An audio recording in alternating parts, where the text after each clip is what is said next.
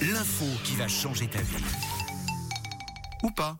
Et c'est l'heure de vous donner des infos qui, euh, alors selon moi, ça n'engage que moi, vont euh, changer votre vie. Mais c'est vrai, on va bien se rendre à l'évidence.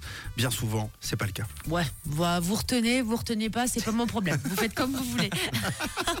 La première info, c'est sur Monsieur le Père Noël. Noël, le plus grand jour de l'année arrive.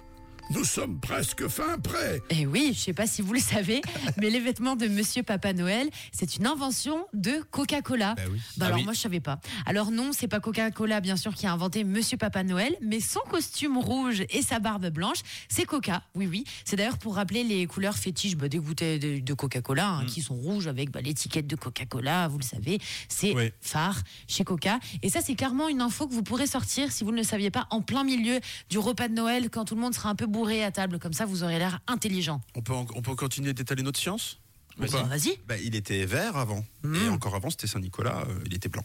Ouais, c'est ça. Merci Coca. Eh, merci Coca.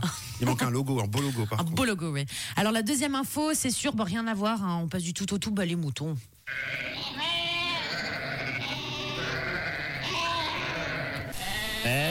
Et j'adore cette info, je n'en savais rien, les moutons savent reconnaître les visages humains. C'est comme les, les corbeaux, ils ont une super mémoire, contrairement à ce que l'on pense. Et puis bah, le plus choquant, ce qui est assez drôle, c'est que contrairement à nous, les humains, bah, on a vraiment beaucoup de mal à reconnaître chaque visage de mouton. C'est vrai ça. Ça Bon, en même temps, s'ils sont 300 dans un pré. euh, Bah oui, mais eux, t'as vu, ils Ouais, arrivent à nous reconnaître. Donc, euh, s'il y a 300 moutons devant nous, ils vont être là. Ben, lui, c'est Tom, lui, c'est Mathieu et elle, c'est ouais. Cam. Et moralité de l'histoire, ne faites jamais une crasse à un mouton. Vous retrouvera. Et ils vont faire une grosse crasse à l'inverse.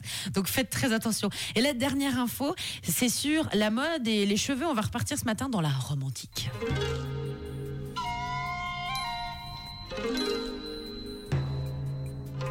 Camillus Alors.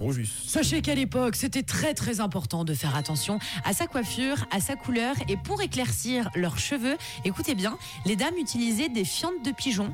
C'était une méthode euh, assez étonnante, mais apparemment ça fonctionnait bien. Donc on éclaircissait ses cheveux avec des fientes de pigeon. C'est trop bien. Et dès qu'elles avaient un cheveu blanc, elles devaient arracher les cheveux blancs. Fallait surtout pas les garder parce que c'était très mal vu. Bon, à part hein, quand on a vraiment l'âge d'avoir les cheveux blancs, bien sûr. Mais typiquement à 30 ans, si elles avaient un cheveu blanc, fallait tout arracher d'un seul coup. Ah ouais. Sinon, bah, il fallait mieux rester chez soi, quoi.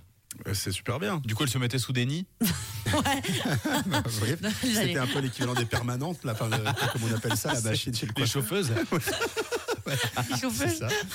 Cool. Bah, c'est super bien. Bon, voilà, vous avez appris quelques petites choses. Bah honnêtement, euh, ça change un tout petit peu ma vie, pas, pas énormément, mais Ah, quand même. Ça va, je suis contente alors. Eh ben c'est tant mieux. C'est vendredi aujourd'hui. T'as un petit cheveu blanc. là. Voilà. Arrache-le.